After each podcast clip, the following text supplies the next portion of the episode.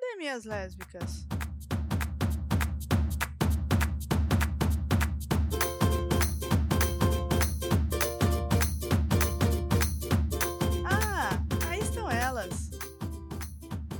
Saudações, queridos ouvintes! No episódio de hoje, Killing Eve. E para falar sobre isso, estão aqui. Olá, eu sou a Roberta. E eu sou a Manu. E eu sou a Luísa. Se você está perdida, vem com a gente e seja bem-vinda ao ponto de encontro lésbico da Podosfera.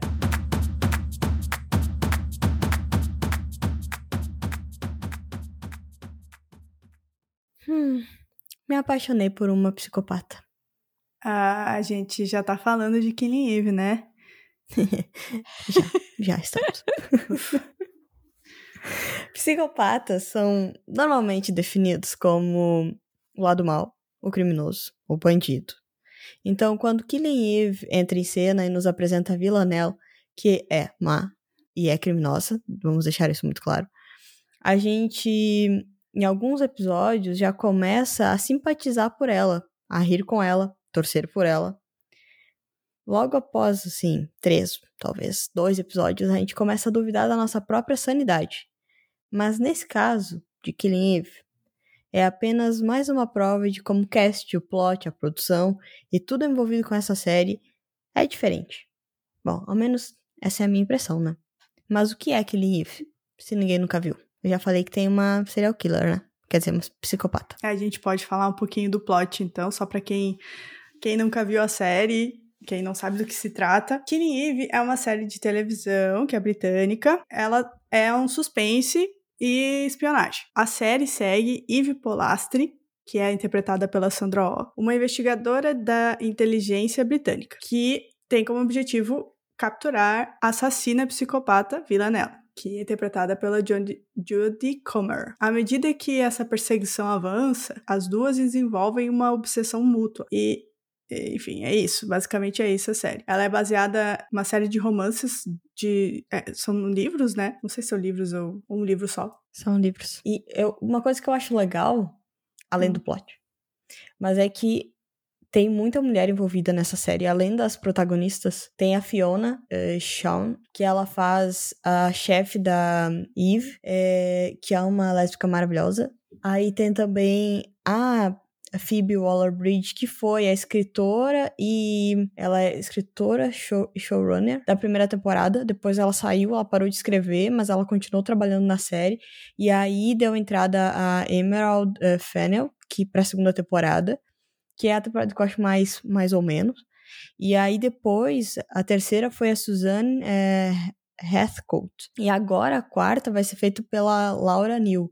Então, então toda, toda temporada é uma mulher que está encarregada da série. E eu acho isso bem legal. E, e, ao longo da série a gente tem sempre alguma mulher importante envolvida no episódio. E uh, uma, uma coisa que caracteriza, caracteriza a Villanelle é que a maioria dos casos em que ela tem que trabalhar, 90, 95% são homens que ela tem que assassinar, né? Quem nunca? É, vamos. Eu, eu nunca assassinei ninguém. É, mas já quis muito.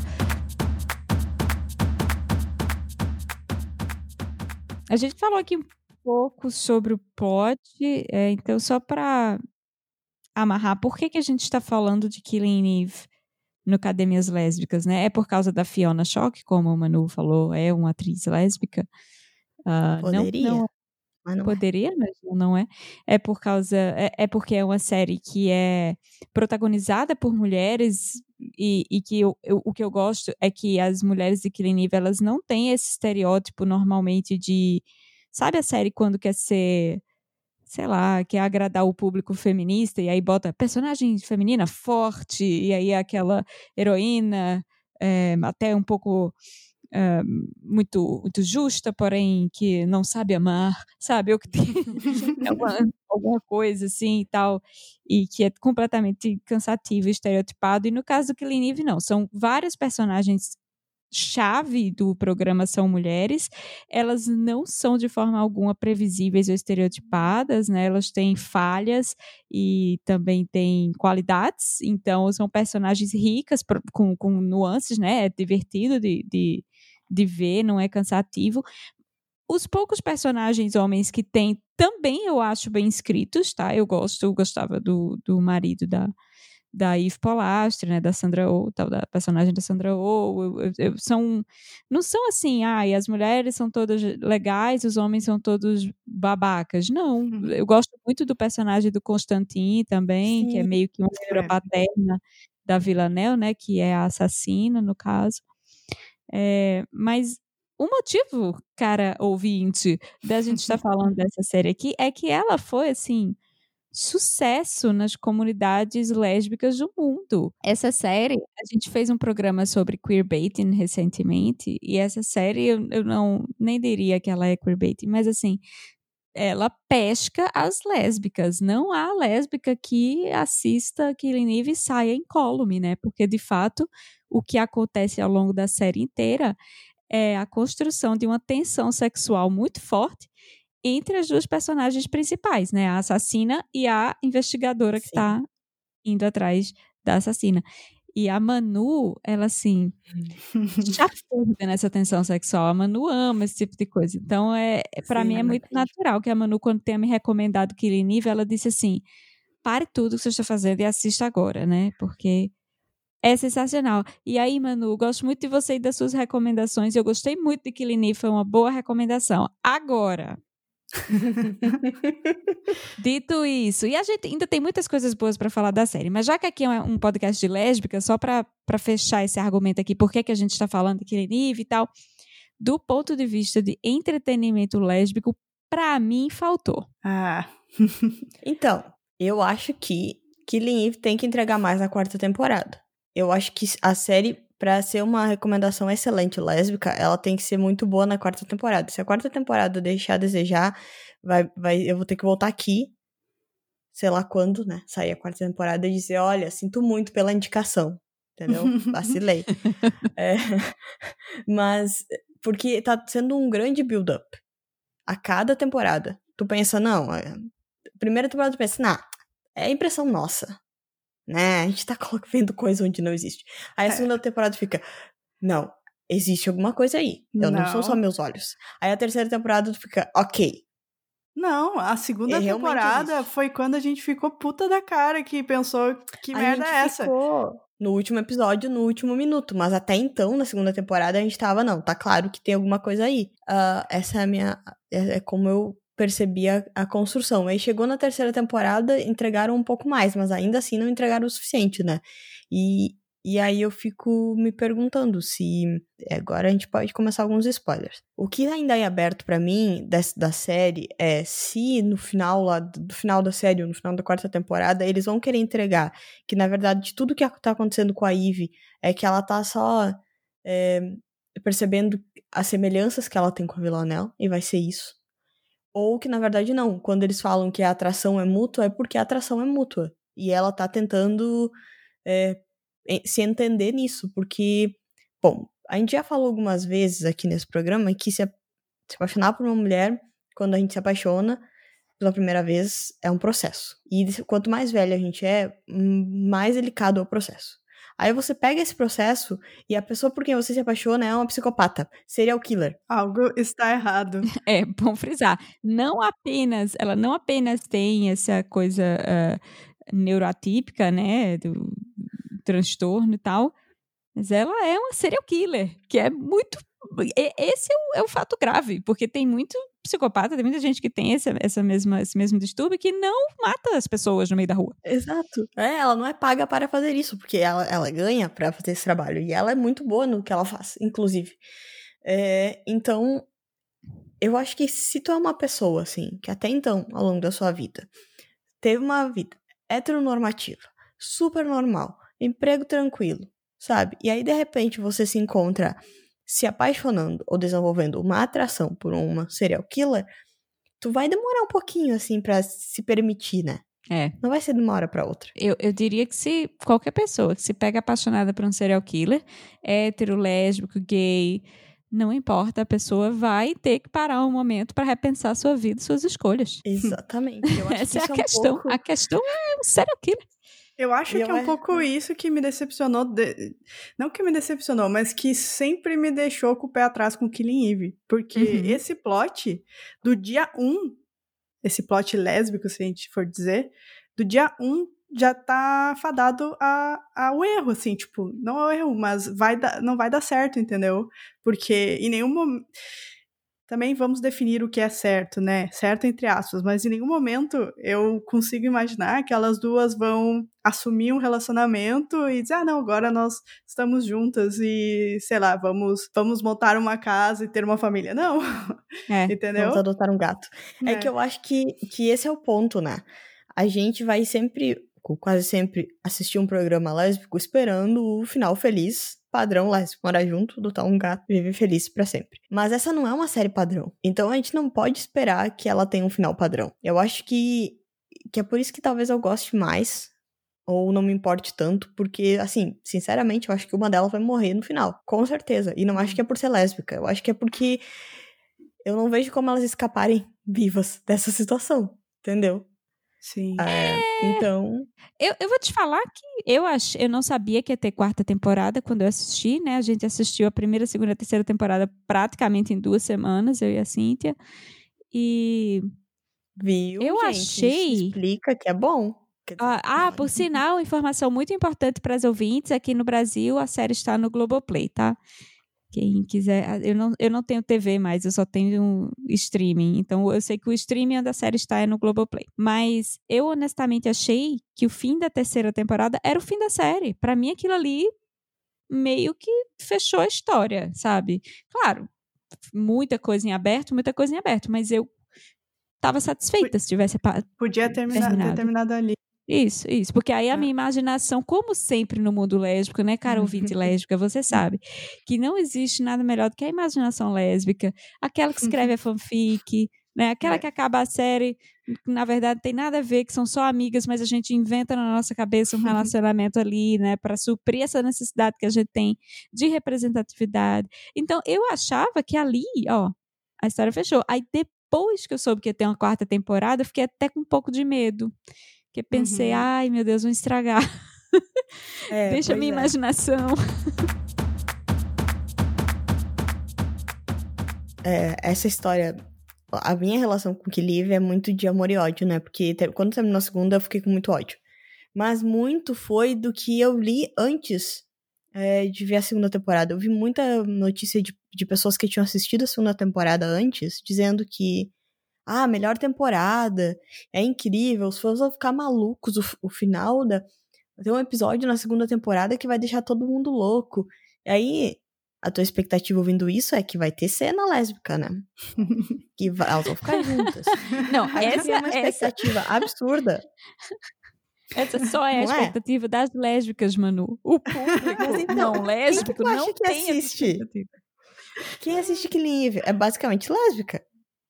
tu vai ver os, os reactings que teve de um determinado episódio dessa segunda temporada e da terceira temporada.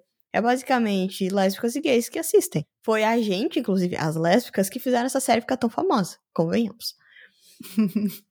e também, talvez, o fato de que as atrizes são muito boas e tudo mais. Mas, enfim, voltando ao, ao ponto.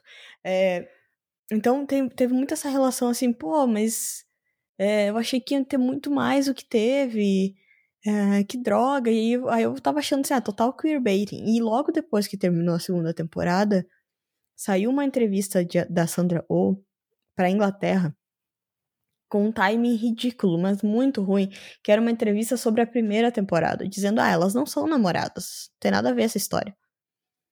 Só que, tipo, era referente à primeira temporada, querendo, tipo, diminuir os, os, spoilers. Eu não sei bem o que, que ela tentou dizer com aquilo. Só que aí ficou uma sensação de, tipo, tá, e o que, que vocês estão fazendo até agora, então? Teve outdoor dizendo. Uh, valen propaganda de Valentine's é, com elas, dizendo. Com, com, insinuações delas sendo namoradas e tal. Aí eu fiquei. Tá, e aí? Queerbaiting. Total Olha o queerbaiting aí. E, e aí eu, eu pergunto, eu pergunto assim, esse fato de ter uma, um, um, uma showrunner diferente por temporada, tá, a história é baseada nos livros, né? Do Luke Jennings ali. Isso. A gente não leu os livros, então a gente não sabe qual é, se, se tem essa pegada mais, essa atenção sexual nos livros, né? Se ele, se ele leva por esse lado ou não. Não sabemos. Não sei se vocês têm alguma informação sobre isso ou não. Olha, eu não li. Eu posso confirmar, mas eu tenho quase certeza que tem tudo isso no livro, e inclusive elas ficam no livro. Mas Tá. eu posso estar. Eu vou confirmar. É, porque me assim, porque o que me parece, talvez, é que no seriado tá sendo meio que levada, assim, meio solta, assim, é, não tá amarrada, sabe? É o que me parece, assim. Até hoje eu, eu fico confusa com o plot, tá? A gente nunca sabe quem é a pessoa amada, aí depois a pessoa que a gente pensa que é boa é amar, nananã.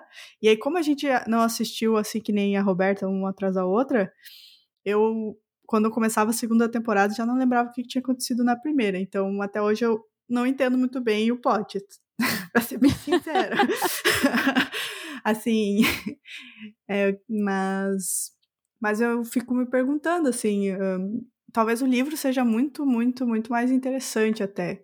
Assim, a, tempora a, a série trouxe isso, assim, uh, mas a gente ficou um pouco carente de, de mais ação lésbica, talvez. E talvez É. o livro seja mais interessante nesse sentido. Fica aí a dúvida.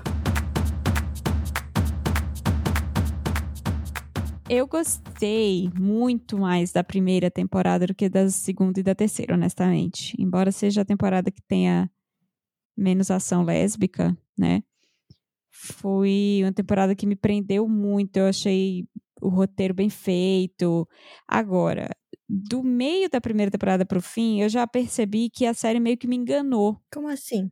Porque você começa a série e ela tem um clima muito sério, né? É uma assassina, ela mata pessoas e as mortes têm consequências e tal. E, e, né? É um, é, um, é um drama. Me parecia ser um drama de crime, né? Uma série até pesada, tinha uns, uns assassinatos até bem pesados tal. Uhum. Tanto que quando é engraçado, é, o nome da série em português é dupla, é Killing Eve, dupla obsessão, né? Porque justamente as duas elas ficam se caçando, né? A primeira temporada Uhum. inteira. A Eve É. perseguindo aquela serial killer mulher que é uma anomalia estatística, você não tem. Tem pouquíssimas serial killers na história mulheres, né? Então, por si, isso já era uma coisa interessante. E a serial killer, a Villanelle, que descobre quem é a investigadora que está atrás dela e, por sua vez, também é tentando se defender, ou, enfim, ficando obcecada ao mesmo tempo, né? Avançando, é, ameaçando, enfim. Era Uhum. tensa, a primeira temporada é toda meio tensa, você fica o tempo todo com medo de alguma coisa ruim. E aí vem o alívio cômico, vez por outra, né? E que é muito bem feito, porque a showrunner da primeira temporada é uma escritora de comédia muito bem sucedida, né? Que é a Phoebe Waller-Bridge e tal, que fez Fleabag. Então, para mim era bom, eu gosto dessa, dessa, dessa coisa, né? De, de brincar com os dois gêneros, né? Com drama, com comédia e tal. Mas chegou um momento na série que eu, que eu me senti enganada, vou explicar por quê. Porque eu senti que, ok, eu tenho que abandonar todo o senso de realidade aqui e Uhum. encarar isso como de fato uma ficção. Porque eu vou dar um exemplo hipotético. Digamos que na série a Villanelle chega no meio da, sei lá, da, de uma praça da, de Londres e mata alguém e, sem luva, sem máscara, sem nada, se esconde atrás do poste e pronto, e ninguém acha ela. Sabe? É um exemplo exagerado, mas é mais ou menos isso que acontece. Você percebe que não, pera, mas a série não tem compromisso em ser uma série realista, porque se tivesse, essa mulher já estava presa há muito, muito, muito, muito tempo, né? E eu não percebi isso no começo da série. Eu estava esperando uma série que tinha uma pegada mais de realidade, né? Então foi, talvez tenha sido a coisa que mais, opa, deu um tilt na minha cabeça. Eu já, Hum. eu lembro de falar isso para Cíntia, de olhar para ela e dizer, olha, a gente tem que encarar como uma ficção fantástica. Porque senão a gente vai ficar o tempo todo virando os olhos, tipo, ah, até parece que isso ia acontecer, sabe? Uhum. E só quando a gente fez isso é que eu consegui relaxar e curtir mais o resto da série. Uma coisa que eu gostei muito também é que a série se passa na Europa, em várias cidades da Europa. E assim, a- é lindo, sabe? É quando passa Paris, aquela coisa linda, aquela cidade linda. Os cenários, as locações da série são belíssimos. É, então, para quem gosta de viajar, é um prato cheio, né? Na pandemia a gente não consegue viajar, a gente viaja através do, do, que a gente consome. E assim, tem, tem muitos cenários muito bonitos de Londres, de Paris, eles viajam muito, da Uhum. Itália, e vai para a Holanda, depois vai para a Rússia, depois vai para a Polônia. É muito, muito legal é, sair da mesmice Vancouver, Nova York, que a gente está acostumado nas séries americanas. É então eu gostei disso. É claro que eu gostei muito das personagens, né, e das atrizes, elas realmente são muito boas. Eu achei que a Villanelle teve uma mudança de personalidade, digamos assim, da primeira temporada para as demais. Ela ficou um pouco mais caricata, né? Ficou um pouco mais. Eu acho que a atriz foi pegando o jeito mesmo da personagem, uhum. foi ficando uhum. melhor. E em vários momentos eu dizia pra Cintia: essa mulher não é psicopata. Uhum. Não é, assim? porque ela, a psicopatia, eu posso estar errada que eu não sou psicóloga, e talvez até meu irmão que é psicólogo reclame comigo que eu estou usando esse termo aqui. Mas, uhum. para mim, era, era uma incapacidade de sentir empatia, né? Mas eu me perguntei bastante isso também, porque até na. Acho que mais na última temporada, ela tenta buscar um pouco da história dela e, e a gente vê muito que ela não tá lá por escolha no início, né? Ela é, tem uma coisa quando ela era criança, que ela foi, sei lá, raptada, não sei. Mas, enfim, a impressão que dá é que ela se tornou aquilo por, por muita influência, né? Da, do ambiente em que ela tava e tudo mais. É, então, e mas ela tem empatia. Ela fica com dó é. do irmão, ela dá um dinheiro pro irmão, ela chora muito pelos outros. Aí eu fico pensando, como pode? Né? Para mim, é né? deveria ser um negócio que não, não, não me é, emociona com a história de ser ninguém. E se ela mesmo quisesse sair do, do negócio, né? Porque ela, ela tá envolvida com, com um organismo lá que, que paga ela para matar as pessoas. Se ela quisesse sair, e a gente vai descobrindo ao longo da série, isso é um grande problema, não tem como, né? E, e é. ela demonstra um pouco na, na terceira temporada essa vontade, não, não é? Não, é isso mesmo. E aí a outra coisa que é bacana de perceber é que, se não me engano, eu achava honestamente que a Villanella era lésbica desde o início. Ela uhum. tem vários relacionamentos assim, tem várias cenas que acorda e tem uma mulher na cama, né? Tem, uhum. Ela seduz muitas mulheres no ao longo da série e tal manipula muitas mulheres, seduz muitas mulheres, mas alguém me disse, quando eu estava vendo isso, alguém, não, não, tem uma cena que ela amanhece também com um homem, então ela provavelmente uhum. é bi, não é lésbica. É, o que é irrelevante, o importante é que a gente gosta de ver... Mulher com mulher. Mulher com mulher, então, exato. uh, preferencialmente com mais frequência.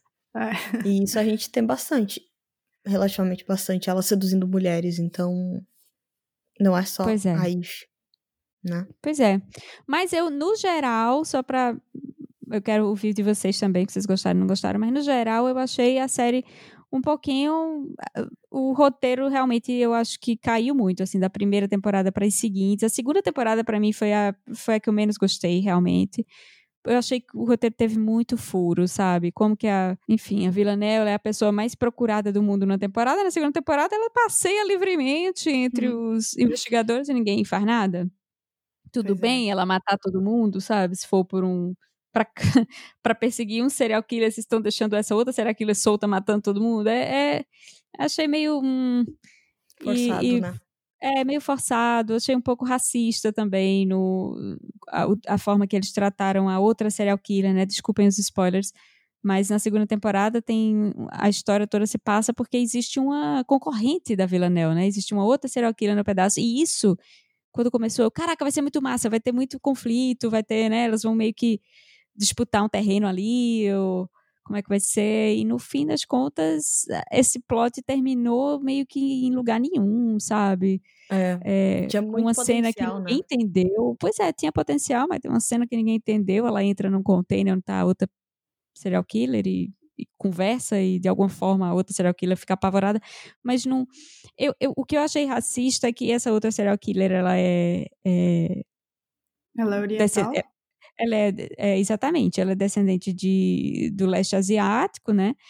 E aí ela fala, ah, o demônio sem face, não sei o que lá, se referindo a, a Vila Nel como uma coisa mitológica, uh, que é uma coisa que eu vejo muito no, nos roteiros americanos e, e, e, ingleses e tal, de roteiristas americanas, eu vejo mais nos Estados Unidos, para ser sincera, que é essa coisa de tratar, tipo, sei lá, tratar, vai, fazer, vai escrever um personagem brasileiro, tipo, ah, cuidado com o saci, perere, sabe? Os outros são sempre os supersticiosos hum. e tribais, e eu acho isso bem uh, cansativo, assim. Então, mas fora isso, a terceira temporada para mim deu uma recuperada. Achei que melhorou um pouco o roteiro. É. Teve um, eu gostei muito de ver mais da Carolyn, né, que é a Fiona Shaw, a, a atriz que é lésbica na vida real e tal, que é uma personagem muito legal, assim, muito, muito legal. Nossa, ela é muito rica.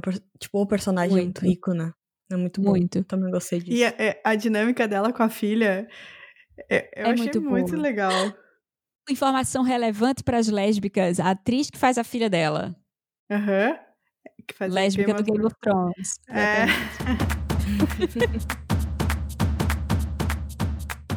e vocês?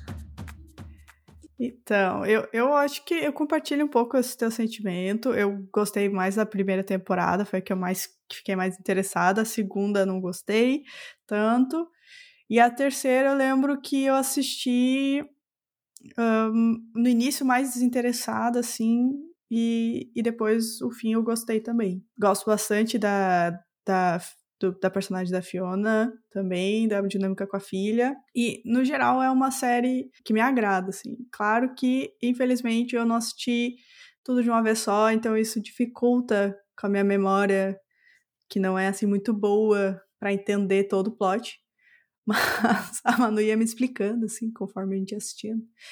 Mas, mas assim, uh, não me arrependo de ter assistido, assim. Não foi tipo, nossa, não gosto. Eu gosto, eu gosto da série. Uma série que eu pretendo assistir a quarta temporada. Uma coisa que eu gosto muito é como a Villanelle consegue, a, a Jodie consegue trocar os sotaques, assim, né?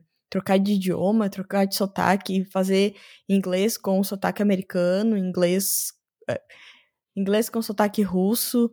É tudo é numa mesma frase, assim. E, claro, eu não sou nativa, né, do inglês, então eu não consigo dizer se está perfeito ou não tá.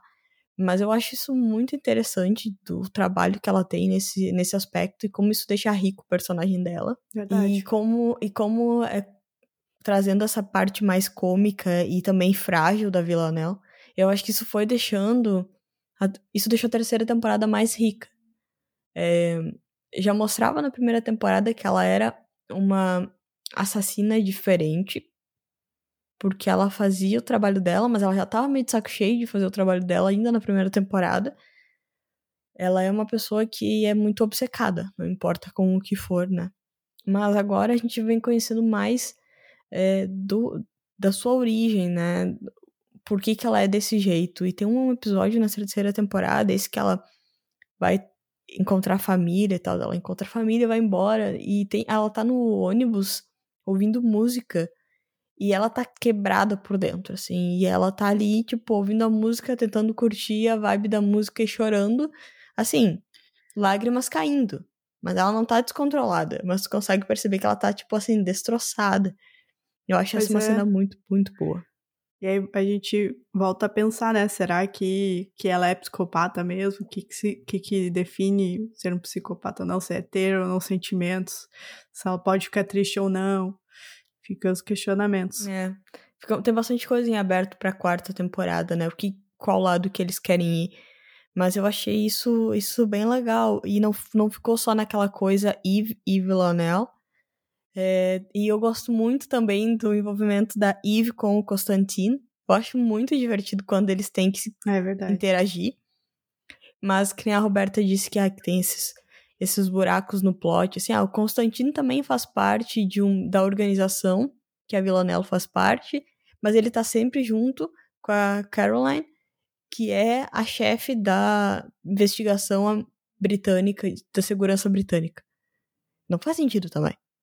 Então. É, até agora a gente não sabe muito bem, tipo, quem é realmente.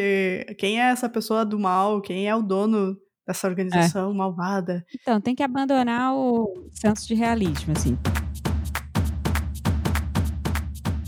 Mas eu, eu queria dizer só mais uma coisa, hum, gente. Diga. Para a Roberta e para você ouvinte que tem dificuldade com aquelas cenas assim com mais violência, tem um pouquinho mais sangue e tal. Se você conseguiu assistir Killing Eve, você consegue assistir Ratchet, ok? Então fica aí a dica. Viu, Roberto? É verdade. É a próxima é série pra ver que tem lésbica também. Eu acho que é o mesmo Uhum. nível, assim, de, de violência, assim, digamos assim. Não sei se até não é menos, Ratchet. Ratchet Talvez, Que é outro tipo é de verdade. violência. Mas. É, e é só uma temporada versus três também. Mas assim, é, eu, ainda, eu ainda continuo recomendando a série como uma ótima série, apesar dos buracos. É, tô muito ansiosa pela quarta temporada, porque ela pode definir se eu vou continuar recomendando a série ou não. Mas assim, a gente pode, vocês mais do que eu, podem ter ficado assim, é, mais ou menos, é, não sei o que e tal. Mas a série já ganhou prêmio pra caramba. Ela já ganhou Verdade. 29 premiações. A série. Aí, se a gente pega a Sandra Oh, ela já ganhou Golden Globes. Screen Actors e Golden Globes. Isso. E a Jodie Comer, ela já ganhou ah, Primetime, Emmy, BAFTA e muitas outras coisas.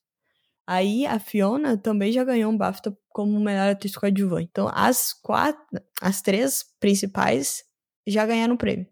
A série já ganhou o prêmio, pra caramba. Ah, realmente, tem seu valor.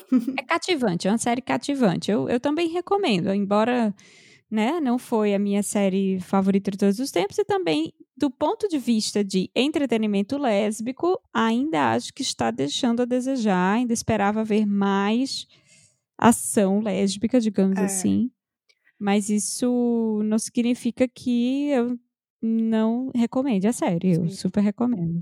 Mas a gente fica assim um pouco, né? Eu acho que tem muito muito caminho ainda a ser andado assim ne- nessa no audiovisual, porque quando a coisa é focada para lésbica, é uma história lésbica, tem é para lésbicas e tudo mais, aí a, a gente já tá cansado daquele plot do amor impossível e a tristeza de ser lésbica e tudo mais.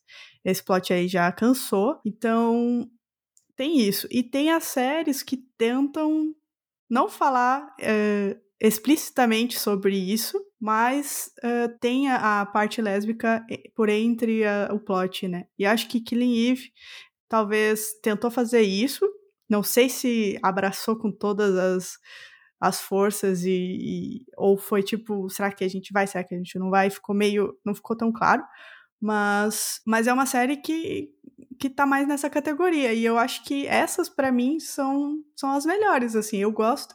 Eu gosto de séries que não falam especificamente sobre ser lésbica, se descobrir e tudo mais. Claro que isso é importante também. Mas, poxa, faz uma ficção, uma coisa sobre qualquer outra coisa e mostra que também tem lésbicas em qualquer lugar. E, e isso só é natural, não precisa ser sempre falado e discutido, né? Sim, eu acho que nisso a série ganha muitos pontos, né? Porque eles nunca falam da sexualidade da Villanelle. Ela simplesmente está ali e a gente vai montando quebra-cabeça ao longo dos episódios. E quanto a Eve, a gente ainda não sabe exatamente o que, que ela tá descobrindo sobre ela mesma. Vamos para a leitura de e-mails. A gente recebeu um e-mail muito bonitinho. Acho que, Roberto, você pode ler? Ótimo. Bom, vamos ler o e-mail da Ellen. Bom dia, meninas queridas. Aqui é a Ellen, tenho 38 anos, sou analista de suprimentos numa distribuidora de material médico, casada há 10 anos com Amanda. Não vou me alongar muito. Esse e-mail é para agradecer o trabalho muito legal que vocês estão fazendo com o podcast. Como vocês sabem muito bem, nossa comunidade é muito carente, precisa de iniciativas como essa de vocês. Podcast me faz companhia o tempo todo, enquanto toco a vida doméstica, enquanto faço uns trabalhos do it yourself, tá pintando as paredes nos finais de semana aqui em casa. Bem, Ellen, gostei, viu? Aí, fazendo sapatice.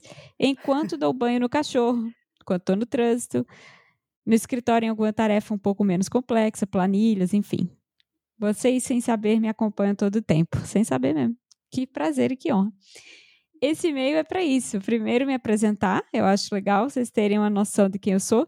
Mas o objetivo principal é que vocês três tenham noção também do alcance do trabalho, juntamente da importância que tem. Sintam-se abraçadas. Ellen, Ah. adorei. Ah, Senti-me que muito lindo. abraçada. Me senti muito abraçada também. Esse e-mail foi muito fofo. Foi mesmo. A gente grava às vezes aqui, sempre. Eu, pelo menos, eu nunca penso assim. é, quantas pessoas vão vir? O que será que elas estão fazendo? Eu, como consumidora de podcast, né? A gente escuta muito podcast, acaba se sentindo muito próxima de, de quem faz, né? Uma relação quase que Uhum. Parece que, né? Ó, conheço desde pequenininho e tal. Tá comigo quando eu tô lavando louça, tá comigo quando eu tô dando banho no cachorro.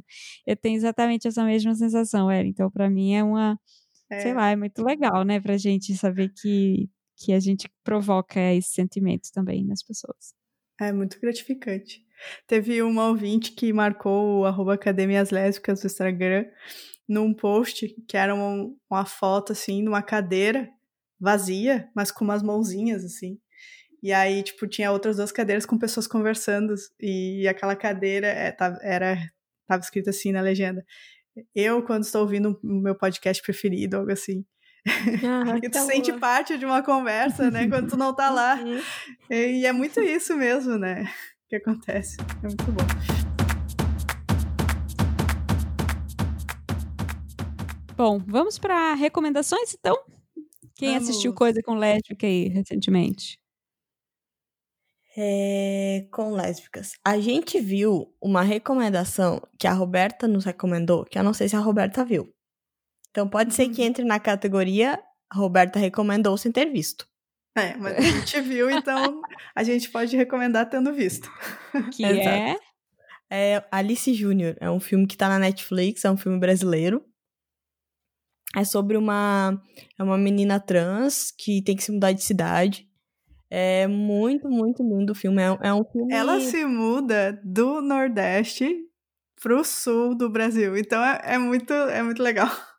Nossa, é, sou eu indo encontrar vocês. Exatamente. Numa realidade Exatamente. em que eu fosse uma menina trans, mas... Exatamente. E, mas ela, e ela vai de uma grande cidade para uma pequena cidade também. E aí é, é esse, esse momento dela chegando na escola, é, a escola extremamente religiosa, porque cidade pequena só tem uma escola, e a escola de freiras, ou era de freiras, enfim.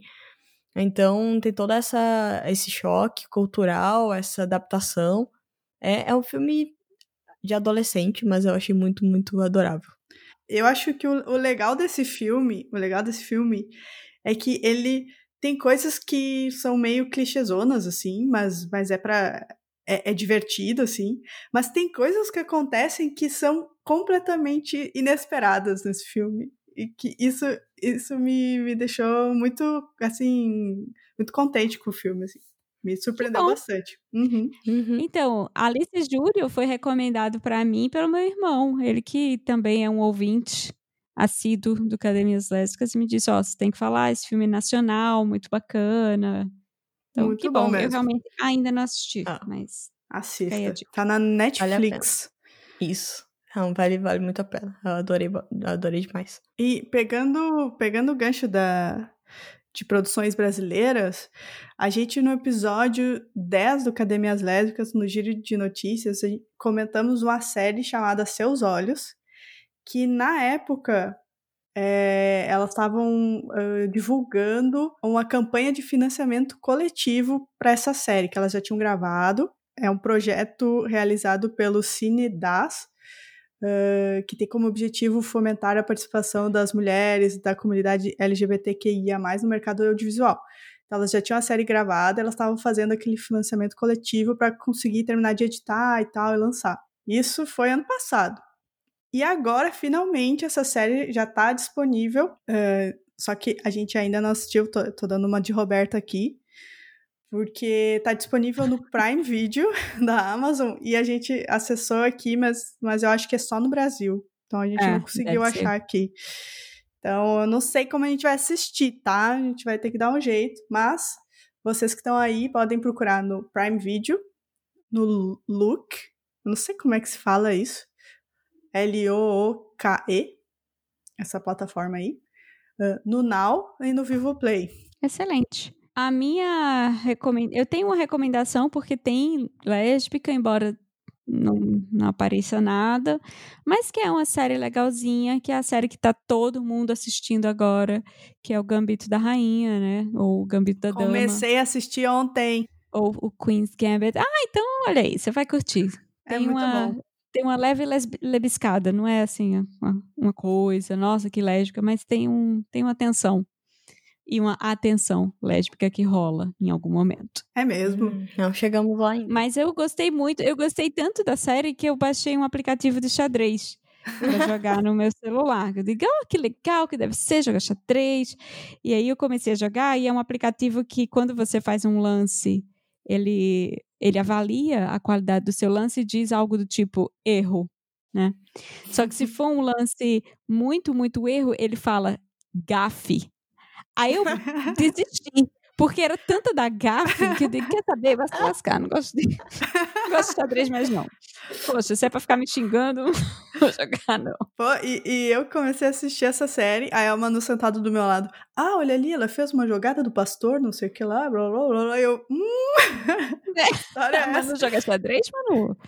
Ah, eu jogava bastante quando eu era pequena, agora eu não jogo mais não. É, pois é, então talvez você não sofra com as gafes como eu sofri. Ah, uma situação do tempo. Uma vez a gente comprou um tabuleiro de xadrez e. gente. A gente jogou duas vezes. não deu. ou, ou a gente parava de jogar, ou não ia ter mais relação. Aí a gente guardou o xadrez nunca mais. E era bem bonito. Era bem, era bem bonito. É que uma coisa é tu perder uma vez e ganhar outra, depois perder, tudo bem, né? Mas perder sempre é muito doloroso, gente. É por isso que, eu não sei se eu já falei isso aqui no programa, mas agora na pandemia, né, eu tava numa vibe de, ah, eu quero comprar uns jogos de tabuleiro para jogar com a Cintia e tal, já que só tem a gente em casa, mas jogo competitivo com a gente não rola. Eu comprei é. um que é, é muito bom, é muito divertido, chama Azul. Dá para jogar de duas até cinco pessoas. É, é, um jogo assim, curto, de 30 minutinhos cada partida e tal, mas ele é competitivo, então você joga um contra o outro. E aí eu e a Cintia, a gente ficava, ah, eu precisava dessa peça. Ah, pode pegar. Não, não pega, tá, pode pegar. Vai ser tão melhor pra você. Aí eu, pô, assim, a gente Uma ajudando a outra. É, é, exato. Mais jogo colaborativo. Só, então, aí foi que eu percebi, a gente tem que comprar só jogo colaborativo. Então agora a gente está nessa busca aí de jogos de duas pessoas colaborativas e tal, porque senão não, não dá certo. Muito bom. Ai, bonitinho. Eu achei até que quando tu começou a falar de jogos competitivos, que ia ir para um outro lado, mas. É, eu, eu também pensei. História. é, a gente. Pois é, tem essa, essa questão. Não consegue competir. que amor. Ah, eu tenho uma última recomendação, na verdade. Não, até agora não teve lésbicas, tá? Mas eu acho que vale a pena mesmo assim. E eu acho que talvez a gente já tenha comentado dessa série aqui no passado, mas eu não assistia antes. Agora eu assisto. E é o nome dela é This Is Us. Eu não sei onde passa no Brasil. Talvez na Globo. Mas é muito. Eu acho que. Não, eu é, não sei se passa na Globo, mas no streaming, se não me engano, This Is Us tá na Amazon Prime também. Na Prime também? Tá. Então, vejam. Sério, é, é muito legal. Eu acho muito triste para mim, mas. Então, eu achava a mesma coisa. E aí, por isso que eu não assistia. Só que aí, eu resolvi dar uma segunda chance. E eu não tô mais achando ela tão triste. Entendeu? Hum. Ela tem seus momentos tristes, mas ela tem muitos momentos positivos, muitos momentos felizes. Tipo, ela é a vida, sabe? Ela é exatamente como é a vida. É, exatamente. Pois é, então, de vida já basta a vida. para mim, assim. Por isso que eu tô querendo escapismo. Agora, eu lembrei que eu acho que eu dei uma recomendação das minhas recomendações, né? Recomendando antes de ver. Que foi de uma série nova da HBO, uma minissérie com a Nicole Kidman. Não sei sim. se dei. Deu uhum. sim, que deu sim. Potencial lésbico ali, tinha uma é. cena dela pertinho. Então, comecei a assistir, já tá no terceiro episódio. Ela é, sai um episódio por semana, se não me engano, só são seis episódios no total. É uma minissérie. E não estou gostando, não. Hum. Confesso que não estou gostando, não, mas eu vou guardar minhas impressões para quando terminar, terminar. de assistir. Tá certo. Tá bom.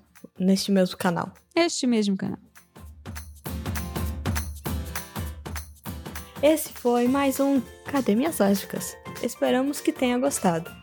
Ficaremos muito felizes se você entrar em contato com a gente pelo e-mail oi@academiaslesbicas.com.br. Lembrando que vocês também podem entrar em contato pelas nossas redes sociais, o arroba Academias Lésbicas no Instagram ou arroba Academias Les no Twitter. Até o próximo programa. Tchauzinho! Tchauzinho! Vamos falar então do que a gente gostou e não gostou? Vamos. Podem começar vocês. É, porque a Manu só, só tem coisa que gostou. o, que ela, o que ela não gostou, faltou sexo lésbico.